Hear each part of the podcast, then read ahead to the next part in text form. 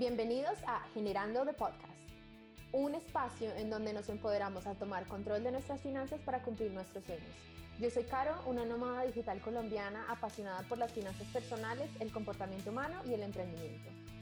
Y yo soy Patti, venezolana viviendo en Estados Unidos, apasionada por las finanzas personales, por los viajes, estudiante y trabajadora a tiempo completo, pero por sobre todo, nueva podcaster. Síganos en nuestras redes sociales. A Pati la pueden seguir en arroba generando con Pati, Pati con doble e Y. A mí me pueden seguir en arroba caro ZRO. Ahora empecemos a generar. Hola, hola, ¿cómo están todos? Bienvenidos al episodio número 8, parte número 1 de Generando de Podcast. En el episodio de hoy vamos a estar hablando de cómo viajar sin romper el marranito. Y decidimos hacerlo en dos partes porque sentimos que es información o es un tema del que tenemos muchísima tela para cortar. Entonces, bueno, comencemos. Sí, entonces el primer tip que les queremos dar es no comprar el pasaje con más de tres meses de anticipación. Y esto es como un mito en, en los viajes, pero yo trabajé en una agencia de viaje hace un par de años y notaba que realmente el precio no varía mucho los tres meses antes del viaje. Incluso cuando hay personas que lo compran con seis, siete meses de anticipación, creo que no lo puedes comprar con más de nueve, pero si lo compras con seis, siete meses de anticipación es un poco más costoso. Y a veces, o sea, esto no es para decirles que lo compren a última hora, pero a veces si lo compras con un mes, dos meses o hasta una semana de anticipación, el vuelo a veces es hasta más barato porque ya están como intentando llenar los últimos puestos. Entonces, como tal vez como una regla de oro, no comprarlo con más de tres meses de anticipación. Sí, y en esto, hablando de cuándo comprar pasajes, creo que también deberíamos hablar de cómo y en qué sitios comprar los pasajes, ¿no? Están estos sitios web como Kayak, Skyscanner, en donde puedes estar chequeando los precios de los pasajes y lo bueno de estos sitios es que ofrecen alertas de precios. Entonces, si sabes que quieres viajar, no sé, digamos que quieres viajar a Nueva York o quieres viajar a Bogotá en una época del año en específico, les recomendaríamos que coloquen una alerta de precio para así saber cuándo el pasaje está en el precio más económico. Entonces, básicamente lo que hacen estos, eh, estas alertas de precio es eh, evaluar las tendencias del precio, porque eso lo pueden ver también en Kayak y en Google Flights, que mm, te dan como un gráfico y te dicen como la semana pasada el precio fue tal y esta semana bajó y la tendencia es que vaya a bajar más o la tendencia es que vuelva a subir. Entonces las alertas de precio te dicen que el precio más bajo de la, del último mes es, es el día en el que te están mandando el correo electrónico, por ejemplo. Entonces es un súper, súper tip para prepararse mejor. Sí, ahora, algo que yo les recomendaría es que no necesariamente compren los pasajes en este tipo de páginas web. Y el motivo por el que lo estoy diciendo es porque digamos que al final compraron su pasaje en Kayak o Skyscanner y surge un inconveniente y tienen que cancelarlo o cambiar la fecha del vuelo, no solo les van a cobrar el cambio de tarifa, sino que estas páginas cobran también una comisión o un fee por hacer este tipo de cancelaciones. Entonces, digamos que compran un pasaje en kayak y tendrían que pagar la cuota de kayak más la cuota de cancelación de la aerolínea más el cambio de tarifa. Entonces lo que recomendamos es que utilicen estas páginas como Kayak, eh, Skyscanner para observar el precio, para generar este tipo de alertas de precio pero al momento de comprar el pasaje, cómpranlo directamente con la aerolínea. Sí, definitivamente comprarlo directamente es mucho más fácil, también con, con respecto al servicio al cliente, porque si lo compras con Kayak o con Skyscanner, con cualquiera de estos intermediarios, es un teléfono roto. Hablas con servicio al cliente de Kayak y ellos se tienen que comunicar con la aerolínea, entonces, bueno, es muchísimo más rápido también si tienes que hacer algún cambio. El siguiente tip es revisar los días en los que la aerolínea vuela a tu destino. Lo que hace los vuelos más costosos es que el sistema tiene que conectar todos los vuelos que existen para llevarte la fecha que tú necesitas al destino que tú necesitas llegar en la fecha en la que necesitas llegar. Entonces, si tú revisas en la página web de las aerolíneas directamente, ellos tienen el calendario de cuando vuelan a cada destino. Entonces, hay aerolíneas que vuelan Londres, Estambul digamos, martes y jueves y esa aerolínea es la más barata, si tú buscas un, vuelo que no es un martes o un jueves, normalmente va a ser más costoso. Entonces, si tú logras encontrar el vuelo a tu destino en, el, en esa fecha que ellos vuelan, puede ser más barato y además eso puede implicar menos escalas, que nos lleva al siguiente tip, porque cuando tú tienes digamos, cuando compras un tiquete de cinco escalas que cuesta 50 dólares menos, esos 50 dólares te los vas a gastar en el aeropuerto y además va a ser más incómodo. Muchas veces tienes que chequear la maleta en cada aeropuerto. Entonces, en general, volar directo no solo es más cómodo, sino muchas veces es más barato porque no tienes esos costos extra. Incluso hay aerolíneas que si tú tienes escalas, tienes que salir del aeropuerto y pasarte al aeropuerto y eso es eso es muy costoso. O sea, una de las cosas más caras es el transporte. Sí, eso es una de las cosas súper clave, el, cuento del precio, ¿no? Del pasaje y sopesar qué es más económico, ¿no? Si de verdad hacer un vuelo directo o un vuelo con escalas porque te estás ahorrando, entre comillas, no sé, 50, 100 dólares, que al final te lo estás gastando en, en comida, en los aeropuertos en los que vas a estar haciendo escala, y otra cosa es que también tienes que estar pendiente si necesitas visas, visas de tránsito em, para estar en los aeropuertos en los que estás teniendo escala. Entonces tienen que estar bien, bien pendientes de que si de verdad vale la pena viajar en un vuelo con escalas o un vuelo directo. Pero bueno, digamos que si no encontraste un vuelo que es directo y, el, y, y sí tienes que tener obligatoriamente escalas para un vuelo de Latinoamérica a Asia, por ejemplo, normalmente no hay vuelos directos, asegúrate que si tienes la visa de tránsito.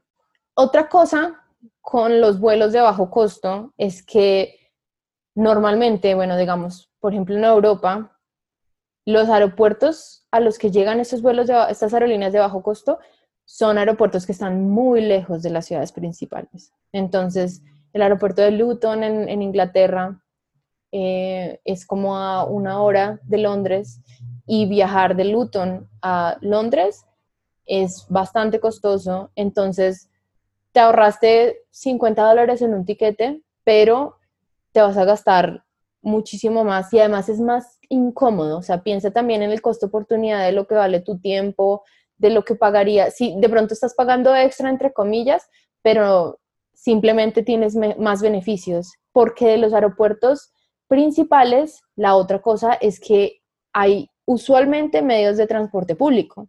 Entonces es mucho más barato, es mucho más fácil también porque no tienes que estar pensando que en qué bus, que, que dónde me voy por particular o de pronto un taxi que cuesta muchísimo.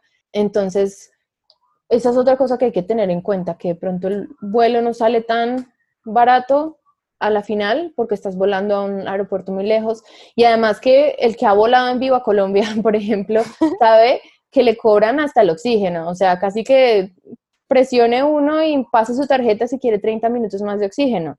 Entonces te cobran por la maleta, te cobran por la silla y a la final es hasta más incómodo, ¿no? Y estás hablando de algo súper clave, ¿no? De estas aerolíneas de bajo costo que están en bastante demanda. Porque claro, o sea, lo hace bastante atractivo que uno se meta en internet y diga que hay un vuelo en 50 dólares de, no sé, digamos, de Tampa a Nueva York, eh, o de Tampa a Chicago, o bueno, dentro de Colombia también está esta aerolínea Viva Colombia, ¿no? Y me imagino que en Latinoamérica también hay muchas otras aerolíneas de bajo costo. Pero es eso, que tienes que sopesar bastante bien si en realidad estás ahorrando dinero comprando pasajes con aerolíneas de bajo costo o al final te va a terminar siendo muchísimo más caro, ¿no? Y más incómodo y más incómodo, porque, ¡ah! Dios mío, esos asientos son... Sí, exacto, uno va casi que parado, eso es horrible. Y otra cosa de la que estabas hablando que me gustaría también hacer un poquito de hincapié, estás hablando del transporte público. Y muchas veces cuando uno va de viaje, yo creo que lo principal aquí es estar informado, ¿no? Y saber cuál, tener un plan de acción, ¿no? Una vez llegas a tu destino, ¿qué voy a hacer? ¿Cómo voy a llegar a el Airbnb? ¿Cómo voy a llegar al hostal o a donde sea que tengo que llegar? Porque es allí cuando puedes gastar muchísimo más dinero del que en realidad necesitas gastar. Entonces, asegúrate de saber cómo vas a llegar del aeropuerto a casa de tu amigo, al hostal, al Airbnb. Asegúrate de cuáles son las rutas de autobús o de metro para llegar directamente a, esos, a esos lugares. Yo recomendaría sinceramente no usar taxis. Uy, no, no. Porque son costosísimos. A menos que ese sea el tipo de viaje que quieres hacer, ¿no? Claro, eso depende. Estamos hablando de, de, viaje con presupuesto, pues un poco corto, ¿no? O sea, porque quieres conocer otro país, pero no sé, estás en luna de miel y de pronto te quieres coger un taxi, eso también es válido. Pero un taxi, un Uber del, de cualquier aeropuerto a un hotel, eso te va a costar un ojo de la cara. Solamente porque es el aeropuerto. O sea, siempre hay recargo, siempre hay recargo. No he ido a un lugar en el que yo diga, voy a averiguar cuánto me cuesta un taxi y no me digan que hay un recargo de X cantidad porque es el aeropuerto. Y, hay mucha, mucha facilidad para encontrar eh, transporte público. Digamos, yo me acuerdo que cuando estaba en Europa yo me movía mucho con una aplicación que se llama City Mapper y con otra aplicación que se llama Move M-O-O-V-I-T es, fueron mi salvación y te dicen hasta el tiempo en el que va a llegar el bus, eh, entonces así puedes planear más o menos tu, tu ida y tu vuelta. Entonces, si estás planeando en usar transporte público, asegúrate que el vuelo no llegue muy tarde o no llegue muy temprano, sino que también llegue en el rango en el que el transporte público está funcionando. Sí, no, es que esto me parece súper clave. De hecho, cuando, ahorita cuando fuimos a Irlanda, que estábamos viajando de Irlanda a Suecia, agarramos un autobús desde el centro de la ciudad y costó solo 5 euros, o sea, el pasaje fueron 5 euros, y si hubiésemos agarrado un taxi, hubiese sido, hasta cuatro veces más costoso. Mm, definitivamente. Y además que hay una ventaja grande en muchos países cuando tomas transporte público y es que tú puedes comprar pases semanales o pases mensuales, dependiendo del tiempo que te vayas a quedar, y normalmente con eso es un ahorro de dinero increíble. Sí, definitivamente. Y claro, estabas hablando en el pre-podcast acerca de bicicletas, ¿no? que hay muchos lugares, eh, hay muchas ciudades ahorita que eh, tienen un sistema de bicicletas brutal. Espectacular, sí. Mm, orgullosamente en Medellín tienen también esto y eso me encanta, pero básicamente es un sistema en el que te permiten rentar una bicicleta digamos, en Londres, ahí te puedes rentar una bicicleta por dos libras esterlinas, precio de 2016, pero es algo así súper barato, o sea, si son tres libras, cuatro libras, es muy barato y te puede servir muchísimo, porque bueno, en una ciudad como Londres o una ciudad como París, donde el transporte, a pesar de que no es tan costoso y puede ser asequible, sigue siendo pues algo que puede herir tus presupuestos si lo usas mucho y no tienes la oportunidad de conseguir un pase porque te vas a quedar tres días o algo así. Una bicicleta que uno es súper chévere, es una forma muy divertida de ver la ciudad, te va a ayudar a ahorrar mucho dinero, crea experiencias muy lindas porque vas a poder tener acceso a lugares que de pronto en, transporte público no puedes acceder y además es súper divertido. Sí, claro que también estamos súper claras que hay muchas ciudades en donde el transporte público no es el mejor. Y esto por lo menos es el caso aquí en Tampa, ¿no?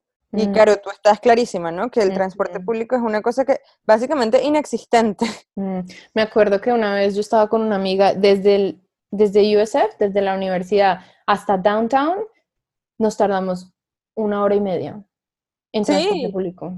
Yo me he tardado hasta dos horas, dos horas, dos horas y media. Mm, es lo que es una locura. Pero sé que ahorita hay una aplicación, es, ahorita todo es como, yo lo comparo todo como un Airbnb, ¿no? Ahora hay un Airbnb de carros, claro.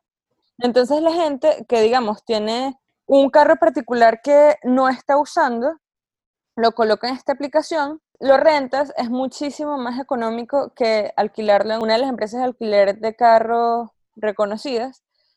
Y tienes esta opción, o sea, sale más económico, necesitas un carro, pues lo alquilas y, y lo tienes y están asegurados, o sea, funciona perfecto. De hecho, hace poco unos amigos vinieron a Florida y lo utilizaron y les encantó. Entonces, siempre estén investigando y buscando estas opciones que les puede ahorrar eh, bastante dinero, ¿no? Sí. Y bueno, ya con este tip terminamos el episodio número 8, parte 1 nos encanta, nos apasionan los viajes, entonces ese es, un, ese es un tema con el que nos podemos extender por días, por días y tener anécdotas y darles tips de todos, pero entonces si algo se nos pasó y tienen todavía la pregunta, déjenos un comentario y nosotros estaríamos felices de responderles. A mí me pueden seguir en mis redes sociales como arroba carozro y a Patti la pueden seguir en arroba generando con Patti, Patti con doble T e Y. El próximo viernes vamos a poner la parte 2 en la que vamos a hablar más acerca de hoteles y algunos otros tips generales y eh, esperamos que les haya gustado el episodio, compártanlo y nos conectamos la próxima semana. Un besito, chao. Bye.